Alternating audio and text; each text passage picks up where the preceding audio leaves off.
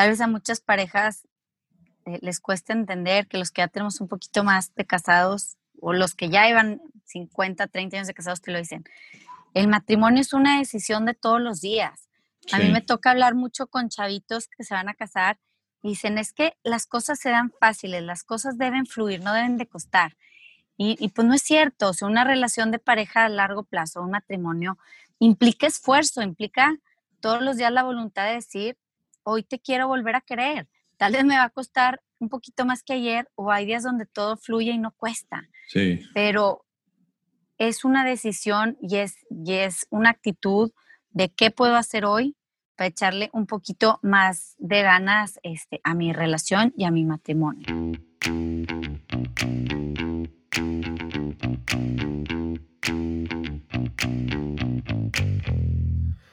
Hola, bienvenido, bienvenida esto es Padres Productivos Podcast. Este es un espacio donde podrás escuchar conversaciones con papás, mamás y expertos que están impactando positivamente su entorno y están logrando cosas extraordinarias en el ámbito profesional, familiar y personal con la idea de obtener sus estrategias, herramientas, aptitudes, consejos y aprender junto con ellos todo lo que podamos aplicar tú y yo en nuestras vidas para poder ser una mejor versión de nosotros mismos que podamos compartir con nuestras familias.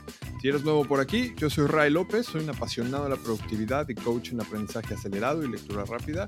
Soy esposo de la mujer más bella del mundo, María, y soy papá de tres pequeñitas llamadas Alejandra, Valentina y Paula, las trellizas que llegaron a mi vida a sacarme de mi zona de confort. Hoy tengo el placer de presentarles a Patti Villarreal. En este episodio estuvimos hablando de algunas de las cosas que podemos hacer para poder fortalecer nuestro matrimonio, especialmente después de haber tenido hijos. Déjenme platicarles un poquito de ella. Patti Villarreal es originaria de Monterrey y ella está casada desde hace 13 años y es mamá de cuatro hijos. Ella estudió la licenciatura en Psicología Organizacional en el TEC de Monterrey y una maestría en Asesoría Familiar y Mediación en la Universidad Pontificia de Comillas en Madrid. Ella tiene una especialidad en trastornos psicológicos perinatales y en terapia de pareja. Ha trabajado en temas relacionados a la pareja, el bienestar en el embarazo y posparto, educación de los hijos, la atención a migrantes y la transición a la parentalidad en España, Estados Unidos y México. Patty es fundadora de Amara Psicología, un despacho que brinda terapia individual y de pareja, y creó el taller We as Parents para ayudarle a futuros y nuevos papás a fortalecer su relación ante la transición a la parentalidad. Sin duda, una de las transiciones más fuertes por las que pasa un ser humano es convertirse en mamá o papá. Y en esta charla, Patty nos comparte algunas estrategias para adaptarnos mejor a esta transición.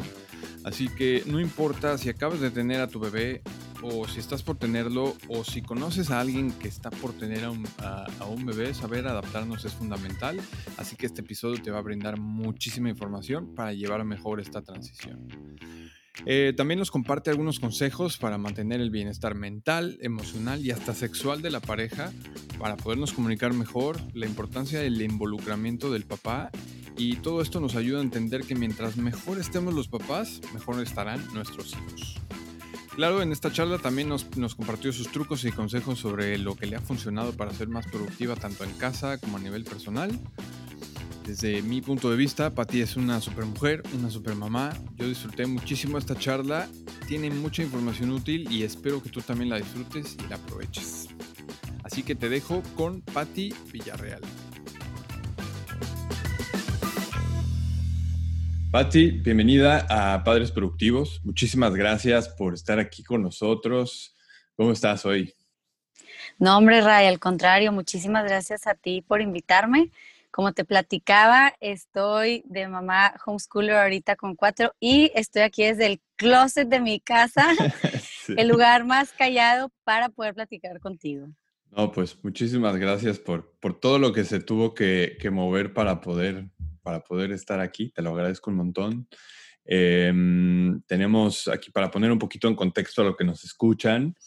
Este, la persona que me, que me, recomendó contigo fue Dani Cárdenas, que estuvo con nosotros aquí en el, en el podcast. Y yo haciendo mi investigación y todo, me parece que mm, tu especialidad es, es un tema como súper relevante en todo momento, especialmente ahora, creo. Entonces, me gustaría abrir un poquito para que nos platiques pues tu historia, cómo fue que llegaste ahí, qué fue lo que tuvo que pasar para que empezaras o para que decidieras formarte en, esto. Sí, mira, la verdad es que Ray, yo desde chiquita crecí en una familia, imagínate, siete hijos. no es normal, no es normal, claro, en los ochentas, noventas familias tan grandes. Entonces yo fui la mayor y me tocó ir viendo, eh, pues lo que implicaba eh, un bebé, un embarazo, el cambio en el sistema familiar y cómo mis papás se tenían que ir adaptando, ¿no? A la llegada de cada uno de mis hermanos. Años después, después de estar involucrada como en, eh, no sé, estuve en Unidos, que es como una asociación increíble donde tienen campamentos de verano para personas con discapacidad y siempre he estado como en actividades que te conectan con otras personas, ¿no? O sea, a la hora de escoger carrera no me quedaba duda que era psicología. Y a la hora de, graduarme, le digo a mis papás, este último año de carrera que trabajé dando asesoría familiar y coaching a alumnos, me di cuenta que quiero meterme más en este tema, ¿no? Entonces dije, pues me voy a ir a, una maestría. Eh, me fui a España a hacer la maestría y yo siempre tenía esa ilusión de que iba a volver a un colegio, a una prepa con, con chavos, alumnos y demás. Eh, por razones de trabajo, eh, a mi esposo y a mí nos, nos mandan a España, entonces estuve ahí dos años de maestría, cinco de casada y pues sopas, que me toca ser mamá del otro lado del charco.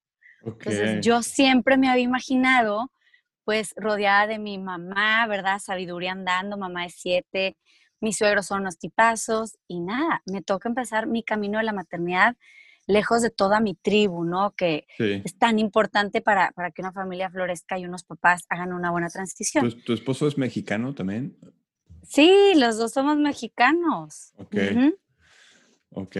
Empiezo mi camino a ser mamá y, fue una experiencia muy fuerte, Ray, porque pues del grupo de mexicanos que vivíamos ahí en España, éramos nosotros y otra pareja los únicos con hijos.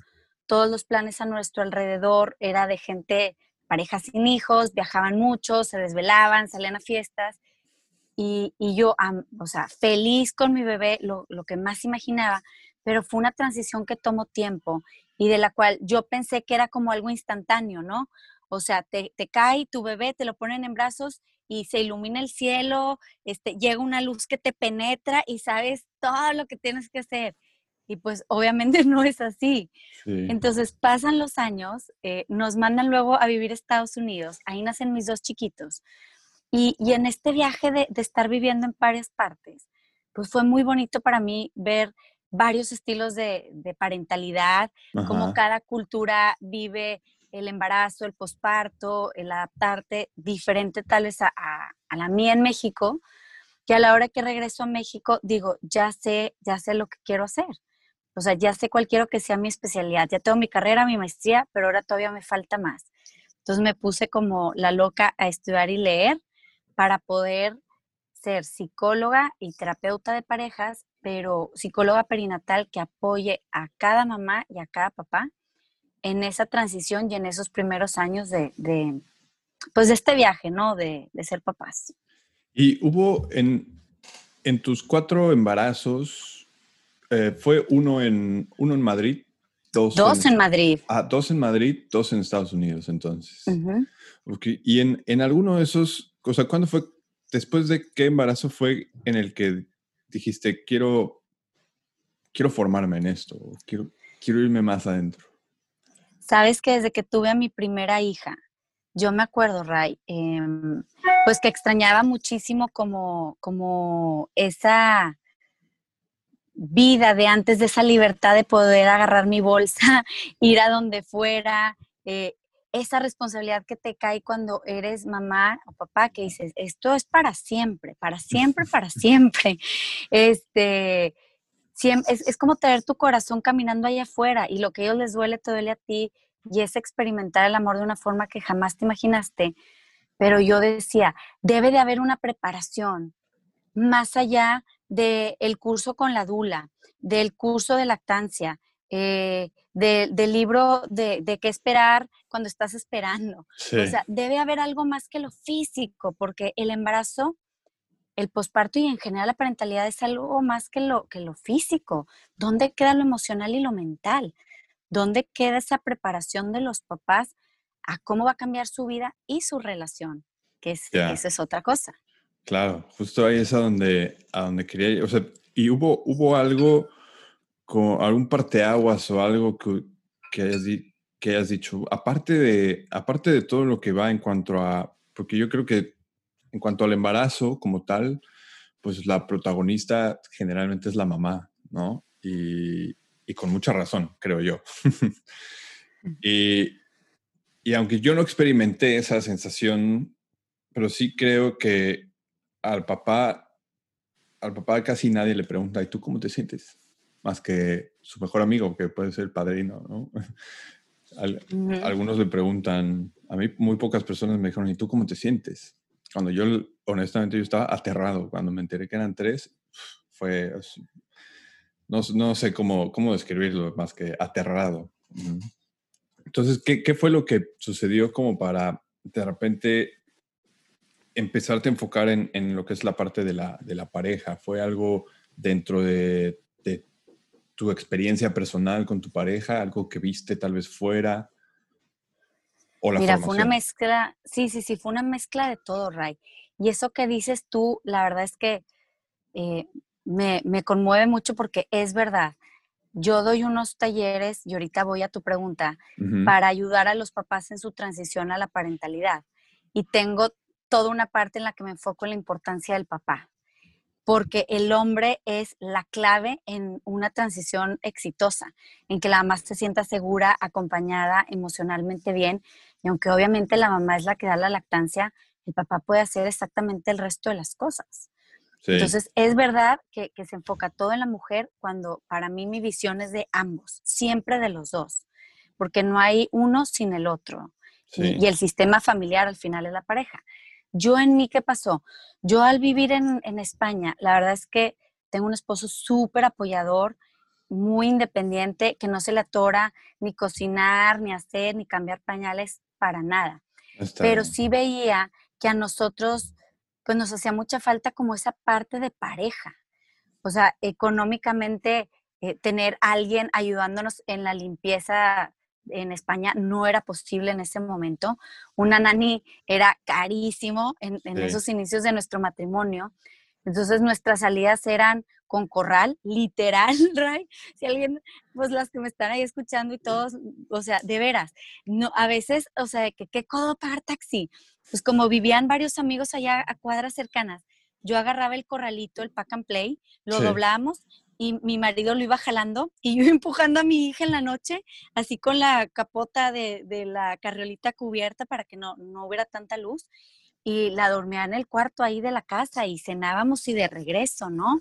Este, era lo que había, e, estábamos empezando un matrimonio.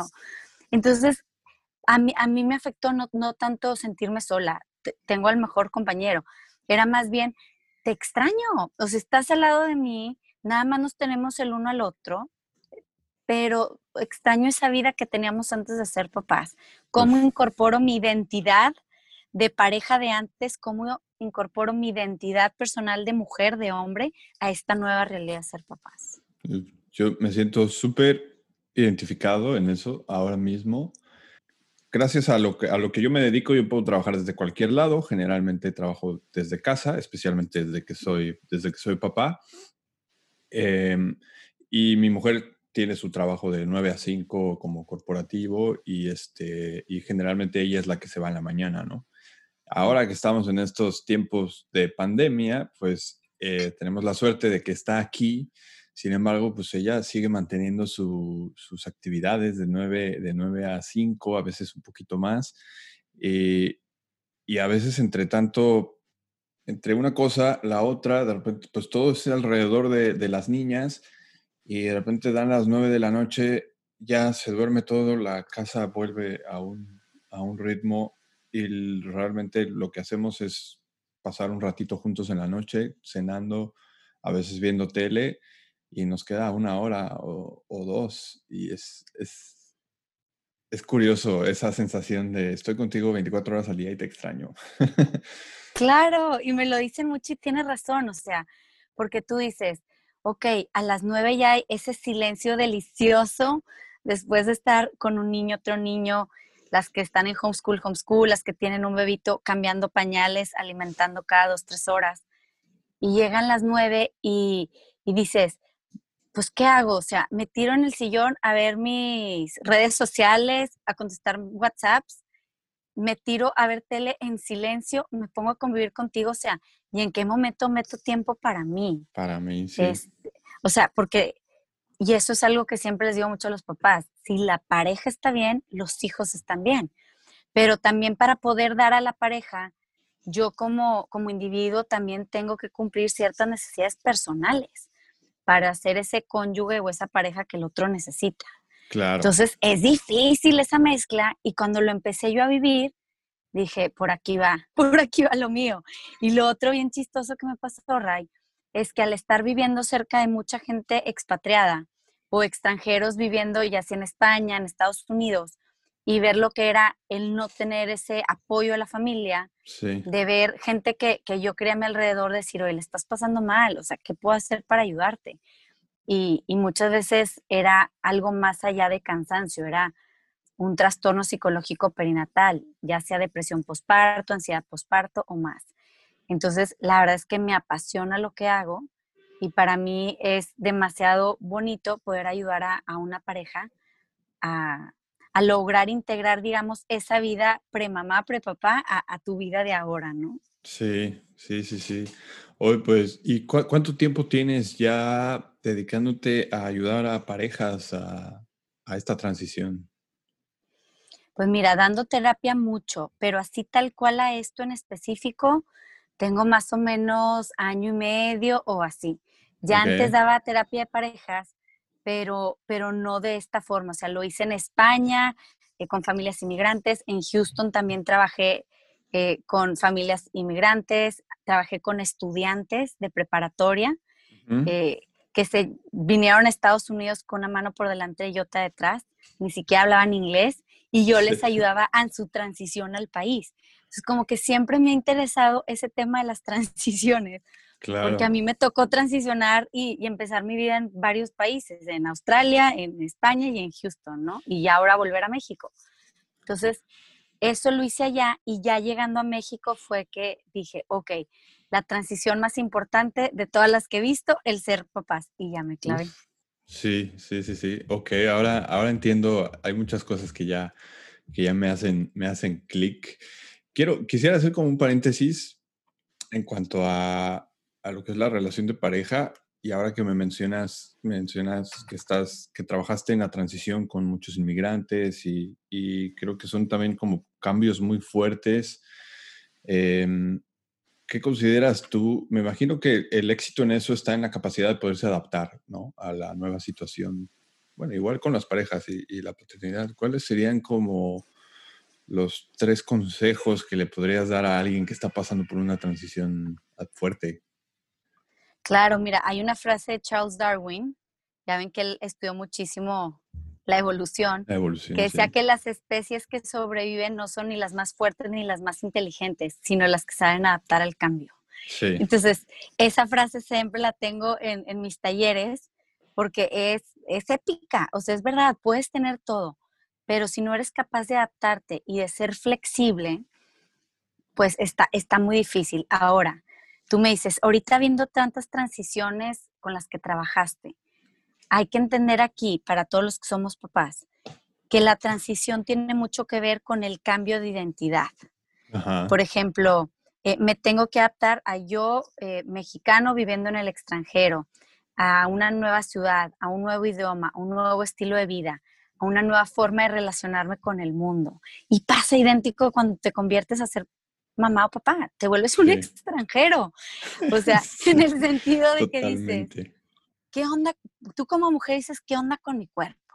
No me reconozco en el espejo ahorita. Puede tener el ojo hinchado, la nariz, los pies. Por más de que te alimentes súper sano, pues la panza obviamente va a crecer sí o sí. Las hormonas a todo lo que da. Claro, entonces dices, ¿qué onda con mis sentimientos? O sea, yo no era tan chillón o tan chillona, eh, yo no tenía la mecha tan corta. Entonces empiezas a sentirte extranjero en tu propio cuerpo, ¿no? Y eso es todo un proceso que a, las personas que, pues son más conscientes de su imagen corporal o, son más perfeccionistas a más controladoras, les cuesta. Entonces, hay que entender que hay un cambio biológico, fisiológico, corporal, y luego hay un cambio mental. La paternidad y la maternidad te cambia biológicamente. ¿Tú sabías, Ray, que los hombres también sufren un cambio hormonal en el embarazo de su esposa? La verdad es que sí lo sabía, no sé, no sé exactamente a qué grado. Yo la verdad soy una persona que leo mucho, soy fan, y sí sabía que, que tenemos, que tenemos cambios, si nuestros ciclos son diferentes a los de las mujeres, pero me gustaría saber un poquito más, claro, sí. Sí, eh, como que todo el mundo dice, la, hormona en el embarazo, la que cambia solo el cuerpo de la mujer y el hombre también. Eh, por ejemplo, la progesterona eh, baja, baja en el embarazo, el estrógeno sube, el cortisol sube, y, y, tú dices, ¿para, ¿para qué servía eso? El hombre en la caverna, cavernícola, ¿verdad? Tenía que defender a su prole, a, su esposa, a sus hijos del mamut, del tigre que venía a meterse a la cueva a llevarse un niño, ¿no? Sí. Entonces, pues ese cortisol te tiene como más atento, ¿no? A, proteger, a cuidar. Exacto. Y luego la hormona, que es la hormona del amor, en el hombre también se incrementa y le va a ayudar a hacer ese bond con su bebé, eh, te ayuda a ser más tolerable al llanto. Tú, pues, fue tres llantos a la vez, y qué bárbaro. Fíjate que justamente una de las cosas que yo me he preguntado mucho desde que soy papá, es verdad que mi situación es un poquito, pues, eh, especial o poco atípica, pero yo me preguntaba, yo me considero una persona muy paciente, muy amoroso, y poco reactivo ante situaciones de mucho estrés, ¿no? Pero llegué a momentos en el que yo quería aventar a una de mis hijas a la pared, aventarla por la ventana y decir, ya, ya no quiero. Y yo decía, ¿cómo, ¿cómo es que si yo, que me considero una persona tranquila, paciente, poco reactiva, ¿cómo, cómo sobrevivieron los niños en aquellas épocas medievales en las que, pues me imagino que la mamá tenía que protegerlo también, ¿no? O ahora entiendo que este cambio hormonal también ayuda a, proteger y a, preservar la especie. Totalmente, totalmente. Entonces, hombres y mujeres se están adaptando, están viviendo un cambio personal en su cuerpo. Cambia tu cerebro. Eh, eh, la maternidad y la paternidad te cambia, te hace más sensible, más empático, te hace conectar con otros papás. Ya no puedes ir al súper y ver un niño perdido sin que se te haga el corazón aguado y quieras ayudar. Ves un video en YouTube y lloras. También la forma en la que la gente te ve cambia. En tu trabajo, en tu familia, ya eres el papá de, la mamá de, y, y, la forma en la que te relacionas con tus amigos. Me dicen, ti, pues en terapia Pati, es que pues como que ya no estoy haciendo tanto clic con estas parejas de amigos, ahora nos estamos entendiendo más con ellos, claro. hemos hecho nuevos amigos por el kinder, la guardería, entonces van cambiando todo el mundo como lo conocías, ya no eres igual dueño de tu tiempo porque pues ser papá te invita a ser muy generoso, a, a dejarte a ti en otro plano. Pero tú ahorita me hacías una pregunta muy buena y me decías, entonces, Pati, ante tanto cambio, ¿qué necesita ser una pareja para adaptarse? Esto obviamente sería tema de horas, pero así en pocas palabras, así en poquísimas, siempre les digo mucho, este, cambiar el chip, el mindset. En vez de decir, ay, todo lo que me estoy perdiendo es, o sea, como acoger, abrazar esta nueva vida y decir, esto no es para siempre, este ritmo de cada dos horas cambiar pañales, alimentar, repetir el vómito, el reflujo el cólico, es temporal. Visión de va a pasar, pero a la vez, ¿qué puedo hacer para no volverme loco en este momento en concreto y adaptarme? Llámesele pedir ayuda a un tercero, eh, pues ni modo, vamos a estar pidiendo comida casera a este lugar buenísimo, o vamos a, venir que alguien nos ayude con limpieza. O sea, tienes que apoyarte en tu tribu y eso es un error que me toca ver. Tú que eres papá, Ray. A veces las mujeres queremos que nuestro marido sea el super todo, que se convierta en tu mamá, tu suegra, enfermera, nani, cocinera, ni que el que plancha. E, el papá también tiene burnout. Papá también está haciendo, pues, la forma de sostener a la familia, de trabajar y de obviamente apoyar a los hijos. Pero pues ver más allá, cuál es esa tribu y en quién puedo delegar. No sé qué opinas tú de que a veces que las mujeres queremos que ustedes suplan pues toda una aldea, ¿no? De apoyo. Sí, definitivo. Creo, que también varía mucho el, el, contexto, la sociedad en la que uno está. Yo también he tenido la oportunidad de vivir en España y, bueno, no, no, he, no, he, tenido la oportunidad de vivir en Estados Unidos, pero conozco mucha gente de ahí y creo que las culturas son como muy, muy diferentes. En, en México siento que todavía hay como mucho ese machismo y tengo muchos amigos que son papás, familia, que tuvieron el hijo y se desentendieron, no, no cambiaban pañales o cambiaban pañales cuando ya no les quedaba de otra, se involucraban muy poco este, en Estados Unidos he visto que la gente se involucra, los, los hombres se involucran un poquito más. Este, España como que no, no, me queda muy claro por dónde, por dónde están, pero yo definitivamente sí creo que yo, yo lo que hice fue empezarme a juntar con gente, en mi entorno no había mucho, y lo que hice fue empezarme a juntar con gente en línea o con papás en línea, con una comunidad a la que yo podía hacerle preguntas, hoy me siento así, no sé qué hacer, tengo ganas de... Y, precisamente busqué, busqué ayuda y definitivamente sí creo que de repente pues uno no puede con todo tampoco, al igual que la mamá. Al igual que la mamá. Entonces siempre les digo así a, a las mamás, haz de cuenta que tú, ustedes son los CEOs de la empresa, o sea, la empresa vaya, es tu familia. Entonces, cuando alguien llega a un puesto muy alto en una empresa, se le paga por su conocimiento y su experiencia y obviamente por su tiempo. Entonces, tú, tú eres el CEO y la CEO de tu casa. Entonces, dentro de las horas que te dé el día, tantas están dedicadas al trabajo y tantas a la familia, pero también tiene que haber tiempo personal y es parte de una buena adaptación y una buena salud mental. Entonces, dentro de esas horas del día, ¿qué cosas puedes delegar para que no comprometas lo que más te importa a ti, que es tu matrimonio, tu familia, tus hijos y tu persona. Las tres cosas. Sí, sí, sí, sí. Entonces, pues si tú me dirías, ¿qué, qué debe de ser para una buena adaptación?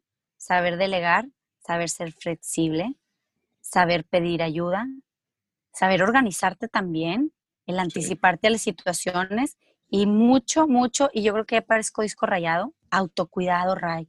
O sea, me toca ver a papás y mamás drenados en consulta que piensan que ser buen papá o buena mamá es darlo todo y no tener un minuto para ellos. Y justo es todo lo contrario. Sí, definitivo. Creo que tanto con los hijos como con la relación y todo, si no, si no estás bien tú, pues no puedes. O sea, la, la mejor, mientras mejor versión de ti mismo seas, mejor puedes cuidar y, una mejor versión es la que le estás dando a, a los demás definitivamente. Y, sí, ahora antes de que me digas eso, nada más para aclarar, porque alguien va a oír esto y me van a, me van a escribir, Ray. Me decir, ya te oí en el programa de Ray y dijiste autocuidado, entonces, yes, de ahí me gancho. No, nada más quiero aclarar que aunque sí hay que tener tiempo de autocuidado, los libros sugieren dos horas al día, media hora en la mañana, media al mediodía, uno en la noche, cada quien lo distribuye. Sí es verdad que mi estilo de vida tiene que cambiar. O sea, tú estabas acostumbrado a irte toda la temporada de cacería a tu rancho y, pues es tiempo de autocuidado, ahí te ves, mi amor. O me voy en la mañana al golf y luego de ahí al estadio, o me voy, tú que vives en Cancún, a la lancha todo el día a pescar. O sea, sí hay que tener autocuidado, pero tiene que haber un balance. Tu vida cambió y, los tiempos van a cambiar que dedicabas a ti versus a, tu familia. Sí, definitivo. Definitivamente. Creo que es eh, justo como dices, un, balance y creo que hay que autocuidarse y ser responsable también con los demás. Por eso viene ahí la parte de saberse organizar. En mi caso, no nos, bueno, nosotros tuvimos un montón de ayuda. Afortunadamente, de otra manera, no sé si lo hubiéramos, bueno, seguramente sí, pero no sé si lo hubiéramos, lo hubiéramos hecho tan bien como considero que lo, que lo hemos hecho hasta ahora. Y teniendo tres te tienes que organizar muchísimo. Salir, salir a la plaza es toda una odisea con tres. la logística que involucra cómo acomodar a cada quien con cada, con cada cual, llevar lo que necesita cada quien. Ahora es mucho más fácil, ya tienen casi dos años, pero al principio era, era muy, muy curioso la logística que se requiere para salir de casa. Definitivamente organizarse es, es muy importante. No, me puedo imaginar la cantidad de pañaleras, Ray, de biberones, de cambios de ropa con trillizas. O sea, bueno, y luego todas a la vez en la misma etapa, mínimo yo pues los tengo escalonados. Sí, de hecho, nosotros necesitamos, nuestro grado de organización requiere una bitácora, porque de otra manera, ¿cómo sabes quién hizo popó y quién hizo pipí, quién se tomó qué medicina, cuál se tomó cada cual?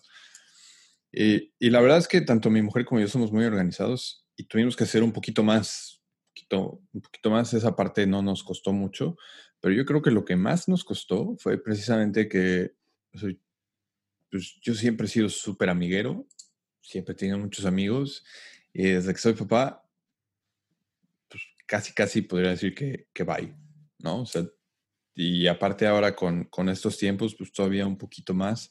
A mí creo que esa es la parte que más trabajo me está costando. Y, y también esa facilidad de nosotros podemos pues, aventarnos toda una temporada este, de alguna serie o una trilogía y esa parte la, la extraño mucho, ¿no? Y, no me imagino. Definitivamente. Ahora en esta pandemia me imagino que has visto con un incremento, yo me imagino que ahora que la gente está pasando mucho tiempo juntos, trabajar en la pareja es súper importante.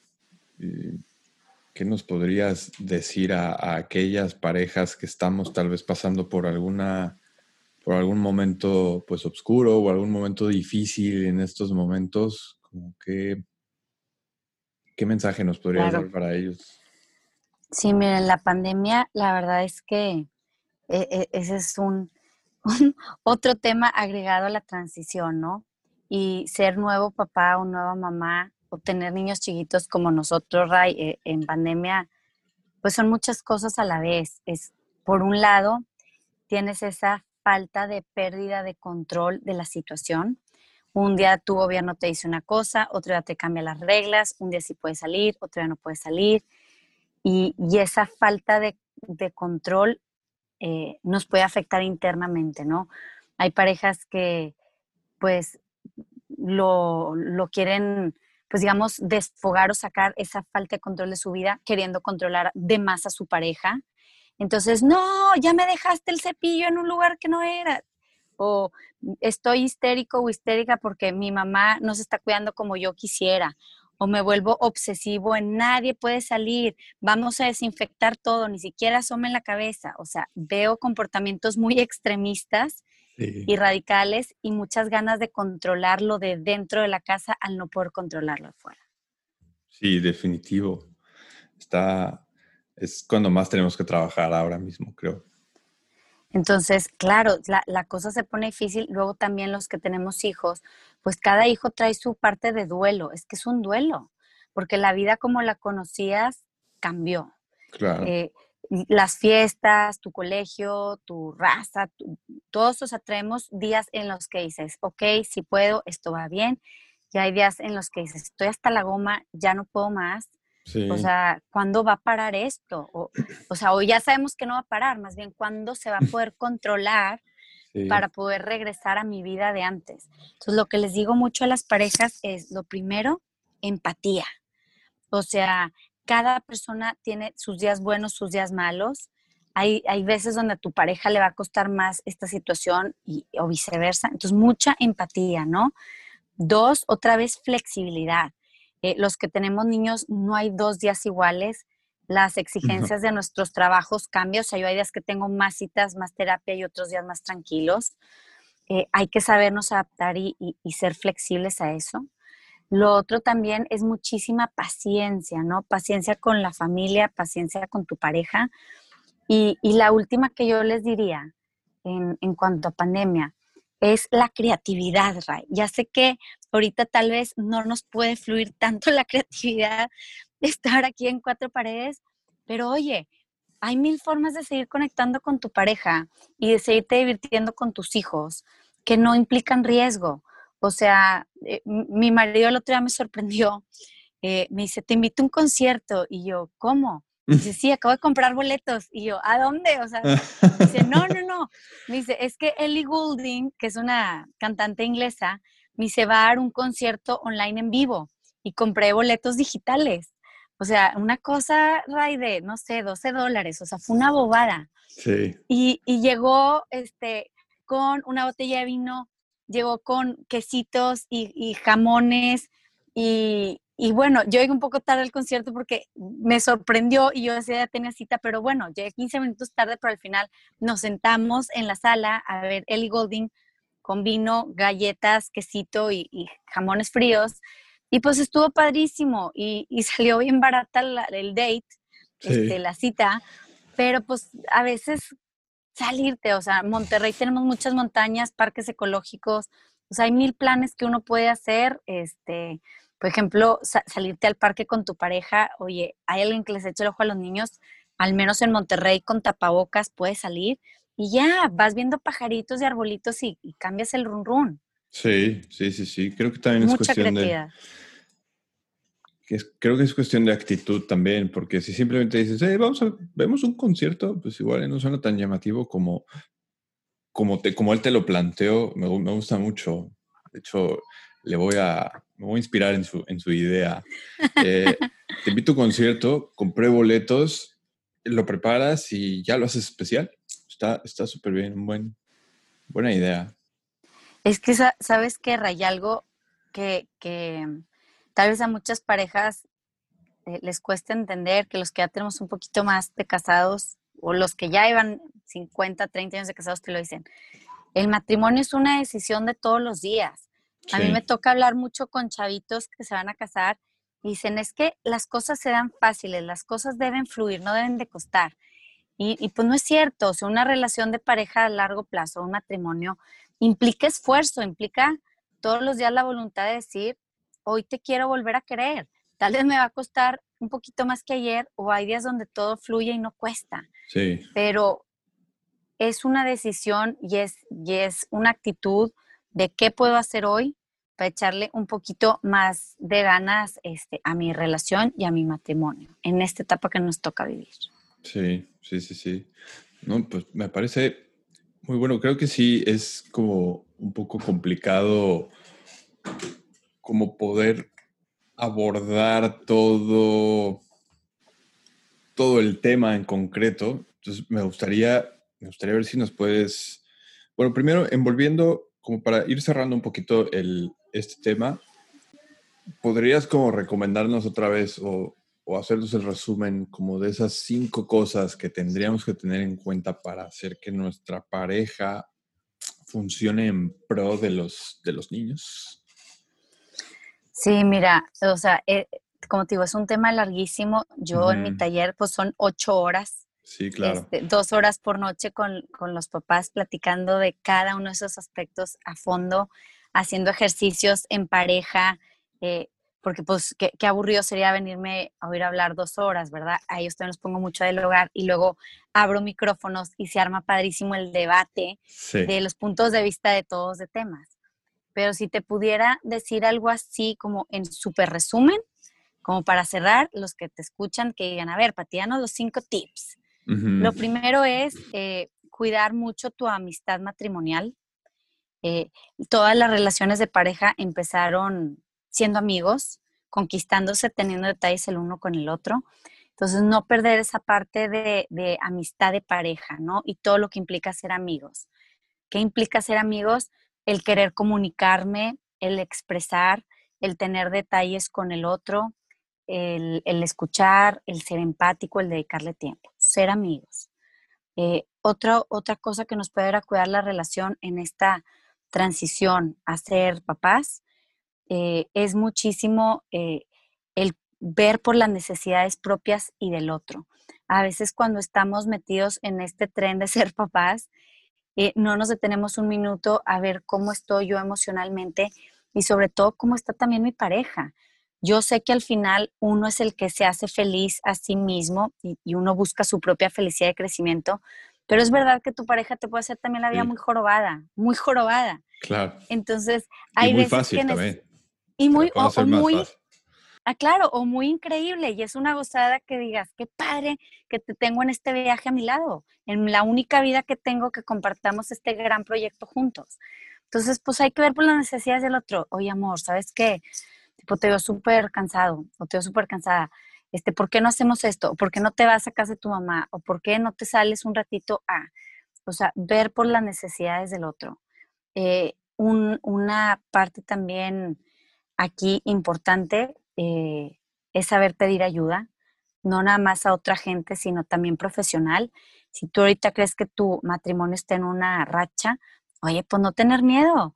Todos aquí estamos en lo mismo y siempre les digo eso a los papás, aunque yo me dedico a esto, yo también tengo que saber reconocer cuando necesito apoyo de una persona o de algún especialista, o sea, no tener miedo, a ser vulnerables y decir, it's okay, está bien, estoy pasando por esta etapa personal o matrimonial, ¿qué podemos hacer? Eh, otra cosa eh, muy importante, eh, así digo, son miles, pero, pero que también es necesaria, es em, el cuidar nuestra salud mental y emocional, que eso va de acuerdo un poco a las necesidades. Y, y en cuanto a necesidades, algo igual de importante en el matrimonio que creo que vale la pena cuidar es cuando nacen los hijos, la parte sexual se descuida mucho, Ray. Eh, la pareja acaba agotado, eh, ya no puede más. Y es algo, una parte, una pieza elemental de un matrimonio. Así como está la amistad, está esa parte sexual. Entonces, ya sé que estamos cansados, ya sé que estamos agotados, pero ¿qué vamos a hacer para meterle carbón este, a la leña y al fueguito que se está apagando, ¿no? Eh, si les digo a las parejas, pues no, dime, dime, dime. En una de tus entrevistas eh, vi que mencionaste, que me gustó muchísimo, eh, el beso de los seis segundos. Exacto. El, híjole, ese es, uff, buenísimo. La verdad es que estamos muy acostumbrados en este acelerín de buenos días. O no sé tú, Ray, pero yo lo primero que hago cuando suena el despertador es obviamente estirar la mano agarro mi teléfono, apago la alarma y en vez de voltear y decirle buenos días a mi esposo, ya me quedo ahí, checando eh, el Instagram, el WhatsApp, el Facebook, Twitter, lo que quieras. Y dices, híjole, pues lo primero del día debería ser voltear y dar un beso cariñoso, ¿no? Eh, John y Julie Gottman dicen que como para reavivar esa, la relación de pareja, hay como varias cositas que podemos hacer al día, que digamos que son parte de estos tips que me están pidiendo. Y uno de esos son los encuentros y las despedidas. Cuando tú te encuentras con tu pareja, cuando tú te despides con tu pareja, ¿cómo lo haces? Y ahí entra el beso de seis segundos, ¿no? Casi siempre el piquito ya en la frente, en el pelo, un apretón de manos o un hasta con los ojos de bye, ¿verdad? Estoy aquí como pulpo con los niños. Entonces, un beso de seis segundos causa una reacción fisiológica tremenda en el cuerpo. Se dilatan tus vasos capilares, te sonrojas, te puede enchinar la piel, este, se, el, cuerpo saca oxitocina, te hace sentir más cercano a la persona. Entonces, ese tipo de cosas me dicen a mí en terapia, Pati, me estás hablando de que cuiden la vida sexual. Me dice, pero neta, no hay conexión entre nosotros en todo el día. Es puro ordenar, decir, ya gastaste, no gastaste, el niño se hizo. Entonces, pues dicen en la noche, pues si se me arriman, pues, o sea, vete, sácate, almohadas, ponemos almohadas casi que en medio. Entonces, hay que cuidar este, durante el día esa conexión de pareja, esa amistad, esos detalles, ese ver por el otro. Si a la noche quiero sentirme cercano a mi pareja, para que eso acabe en un encuentro ya de intimidad matrimonial, ¿no? Sí, sí. No está, pues ya está. Y a los que nos están escuchando ya tienen tarea. Apliquen hoy el beso de los, de los seis segundos. Yo lo voy a aplicar hoy. La verdad es que lo escuché y en ese momento no lo, no lo apliqué, pero sí es importante. Ahí está la tarea. Disculpen ahí el sonido de mi perrita. sí, son cosas chiquitas, este, pero eh, algo también muy padre que ayuda a la cercanía de pareja, así como último tip, este, son al menos 20 minutos al día de buena plática. 20, Ray. O sea, a veces queremos este, las gran conversaciones, todo. Diario 20 minutos, buenos 20 de cómo estuvo tu día, cómo estuvo, cómo te sientes. Y dos horas a la semana ya de date, ya de ponerte más guapetón, guapetona o de echarle más ganitas. Pero con 20 minutos. Sí, y ser creativos, exacto. Aquí es donde entra el ser creativo.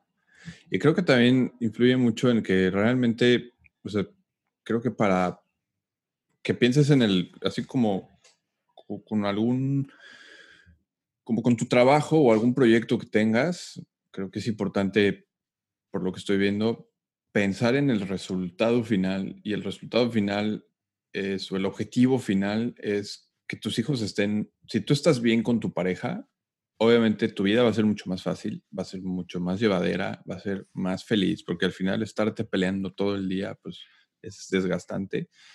Y, definitivamente estar bien con tu pareja va, va, a hacer que tus hijos vean y sientan eso y, y, la armonía va a fluir. Y por muy happy flower que se escuche, creo que sí es, es importante porque yo entiendo y siento a veces esa flojera de, es que ahorita lo único que quiero es cenar, ver tele tontear en el teléfono un rato e irme a dormir, porque mañana tengo que seguir. Pero creo que sí es importante, así como te esfuerzas en tus proyectos para que salgan las cosas y persigues ese cliente o, o, persigues ese trato o algo que persigas tu relación de pareja, definitivo. Claro, Ray, es el proyecto más importante. O sea, ¿cuánto tiempo no le dedicamos a estudiar nuestras carreras, a desarrollarnos profesionalmente? Y aquí estás hablando de tu vida y la de tus hijos y la de tu pareja que te escogió en millones de personas, decidió pasar su vida contigo. Entonces, pues, ¿cómo no va a ser esto prioridad, hombre? Y, y si no, y, y Tom no me dice, Pati, es que ya estoy alistando mi baby shower y la cuna del bebé y el cuarto ideal. Lo más importante, el regalo más padre que le puedes hacer a tu hijo es que tú y tu pareja se amen, se quieran, que trabajen en equipo y, y que estén comprometidos en una relación sana y respetuosa. O sea, ya que si la cuna es la marca, no sé qué, eso es lo de menos.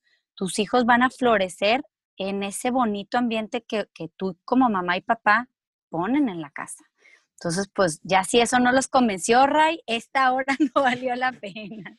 Sí, sí, definitivo. No, pues la verdad es que muchísimas gracias por, todo, este, por todo este contenido. Em, Voy a pasar ahora a la parte de preguntas un poquito más concretas y al final quisiera abrir el espacio para que nos compartas, eh, que nos platiques un poquito más de, de We as Parents y los diferentes canales donde te podemos contactar.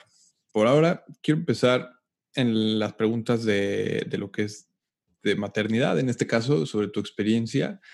¿Qué, ¿Qué, ha sido como, cuál ha sido como la lección más dura o Sí, la, lección más dura que has aprendido hasta ahora en cuanto a la maternidad. La, lección más dura, Ray, definitivamente es que no puedo evitarles todo el dolor a mis hijos como me gustaría. Eh, como papá, pues quieres que tengan una infancia perfecta, una infancia feliz. A mis hijos les ha tocado ser resilientes. Eh, lo comenté en, en, otro podcast, no es algo que así como que grito a los cuatro vientos, pero eh, cuando vivíamos en Estados Unidos se nos inundó nuestra casa completamente con el huracán Harvey. Entonces, de un día estar perfectamente un domingo desayunando pancakes eh, con lluvia por fuera, a este, salir cada uno con una mochila y regresar a una casa que estaba pues podrida, hongueada. Y ver pues a mis hijos quedarse pues sin todos los elementos materiales de su infancia, que gracias a Dios no es siempre lo más importante, es una vida humana, ¿no?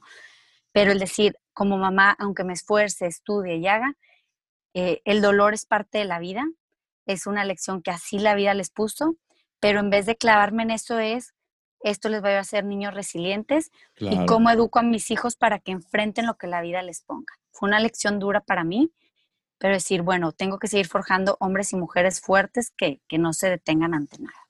Súper. No, está, está muy buena esa. y eh, en la parte como positiva, me gustaría ver si nos ayudas a completar esta, esta frase. Me siento super mamá ¿cuándo? Me siento super mamá ¿cuándo? La verdad, Ray, cuando me dan un beso o me abrazan. Hoy en la mañana llegó eh, el chiquito de mis hijos, hola mamá, te voy a dar un beso. Y me pongo así, no mamá, así no. Y me pone bien el cachete y me lo da y me deja toda babeada. Me siento la mejor mamá. Son detalles tontos, pero de verdad no necesito más. si son niños que tienen la confianza de abrazarme, de venir, de darme besos y expresar, para mí ya no hay más. ¿Qué edades tienen tus pequeños? Sabes que mi grande ya casi teenager, 13, cumple 13 en un par de meses. Luego tengo un hijo de 10, una hija de 7 y un niño de 3. Ok, un niño de 3. Se llevan entonces 10 años entre el más grande y el más chico. Sí, 9 años y pico. Este, pero, o sea, el, el verlos así, mm, niños cariñosos que se acercan, que vienen, con todas mis cualidades y efectos, digo, I'm a super mom. Voy bien, voy bien. Super, sí. Yes, you are, como quien dice. el, el peor consejo sobre paternalidad que te han dado? El, peor consejo, híjole, es que el mejor consejo lo tengo aquí, pero así como que el peor, bueno, sí, una, una persona que me dijo que, que uno tiene que estar absolutamente siempre al 100 y disponible y abnegada como mamá.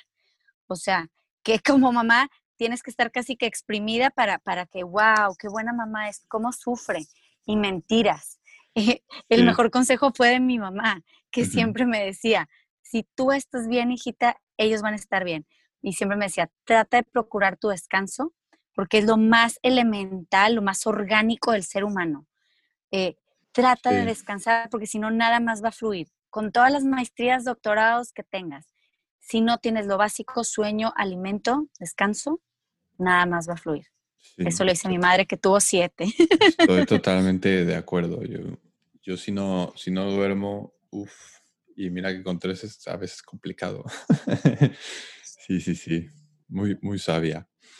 Pues ahora me gustaría pasar eh, a la parte ya como de, productividad, que es algo que siempre le pregunto aquí a los invitados. Y quería ver si nos puedes compartir em, cómo, cómo, cómo organizas tu día,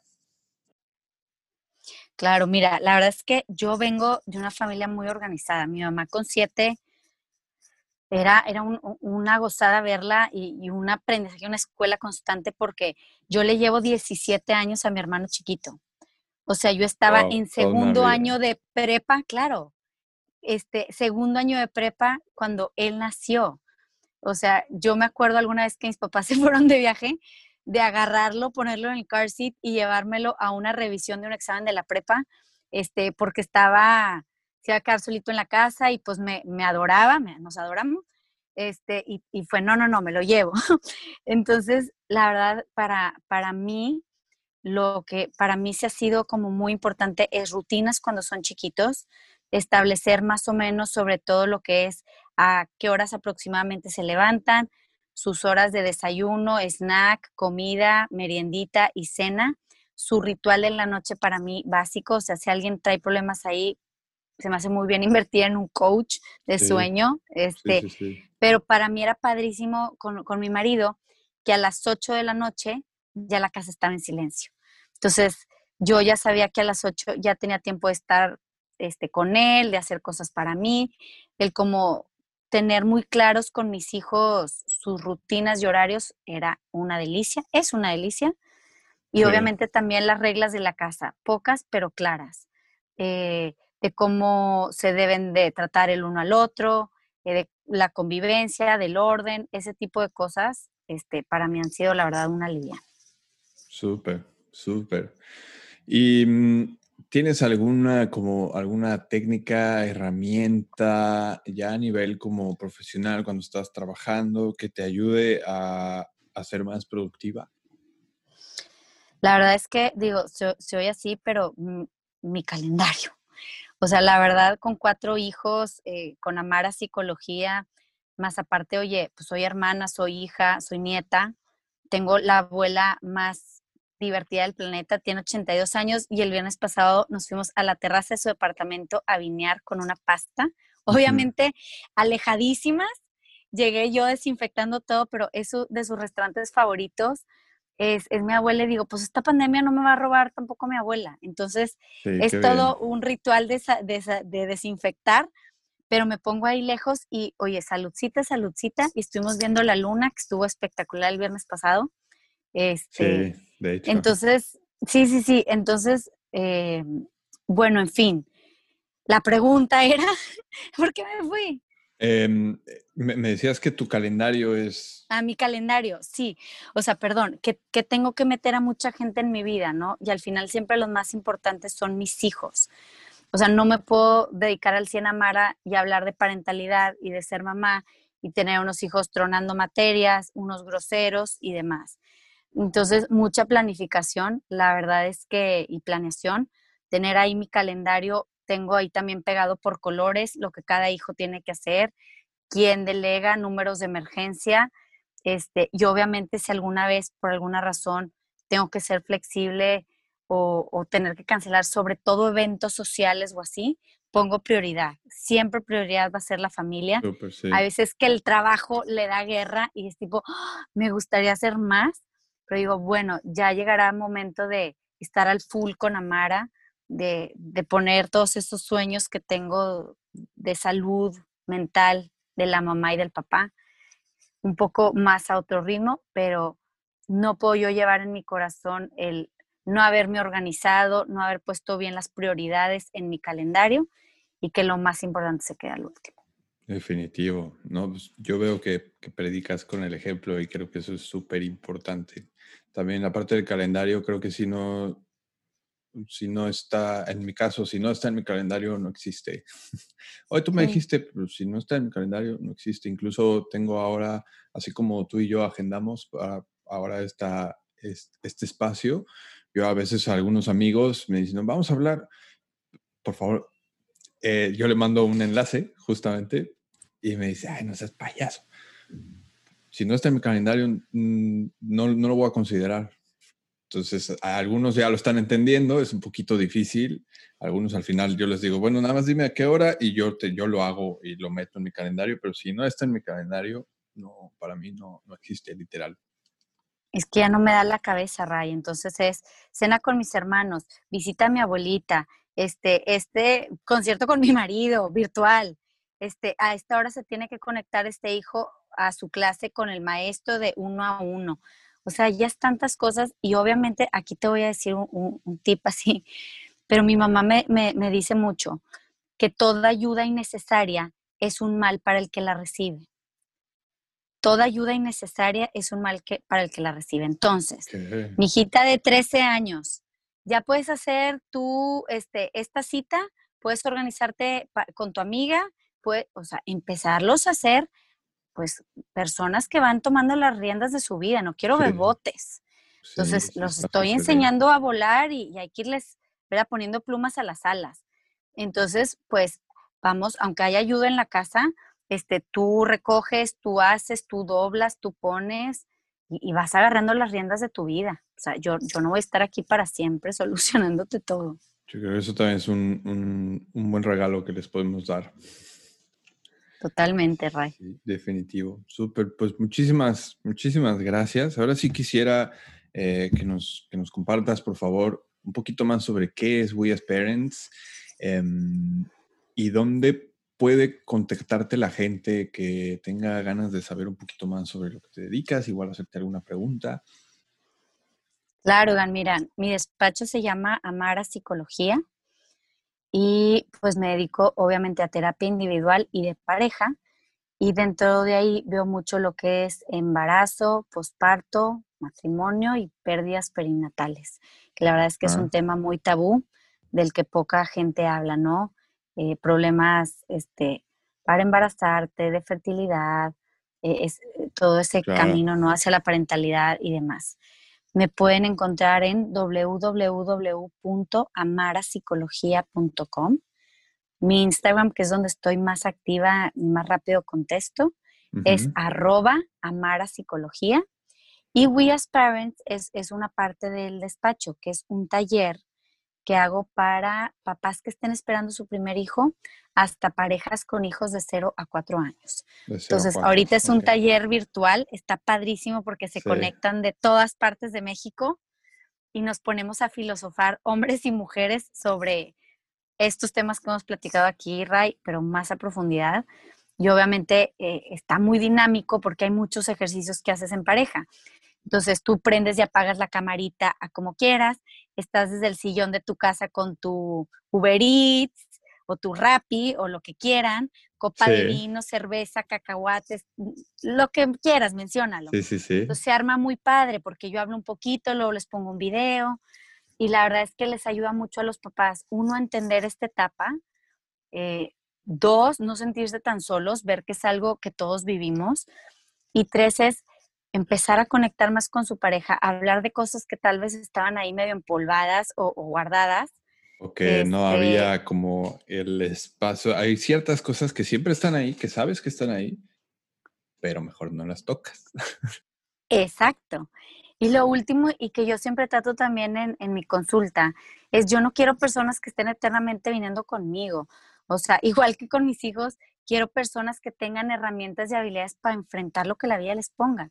Entonces, en We as Parents, en el workshop, tratamos muchas herramientas prácticas, reales, de una mamá a otros papás, de qué puedo hacer ahorita para tener una calidad de matrimonio mayor, más satisfacción y para ser esa persona que mis hijos necesitan, para estar bien emocionalmente y mentalmente. Sí, Está padrísimo, Son, son cuatro noches. Ah, es lo que iba a preguntar. ¿Cuánto tiempo dura? Más o menos qué horarios tiene. Sí, mira, eh, el próximo va a ser en febrero porque ya hubieron muchos este año. Entonces, y estoy trabajando en otro taller sorpresa, pero va a estar padrísimo también. Este es solo para mujeres, Ray. Está bien, está bien. Pero eh, en febrero va a ser el próximo. Eh, son ocho horas. Es martes y jueves, martes y jueves, de 8 a 10.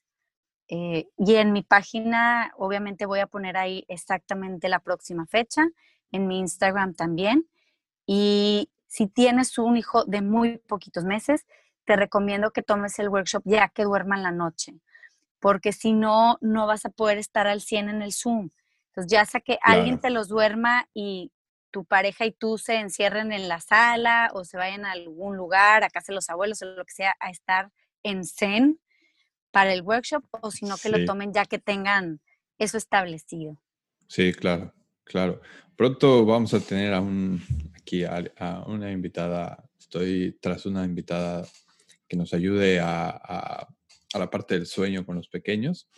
Pero pues la verdad es que muchísimas gracias. Yo me voy a asegurar de poner enlaces hacia tus redes sociales que nos acabas de compartir, hacia tu página y hacia eh, la, la parte de We as Parents, seguro.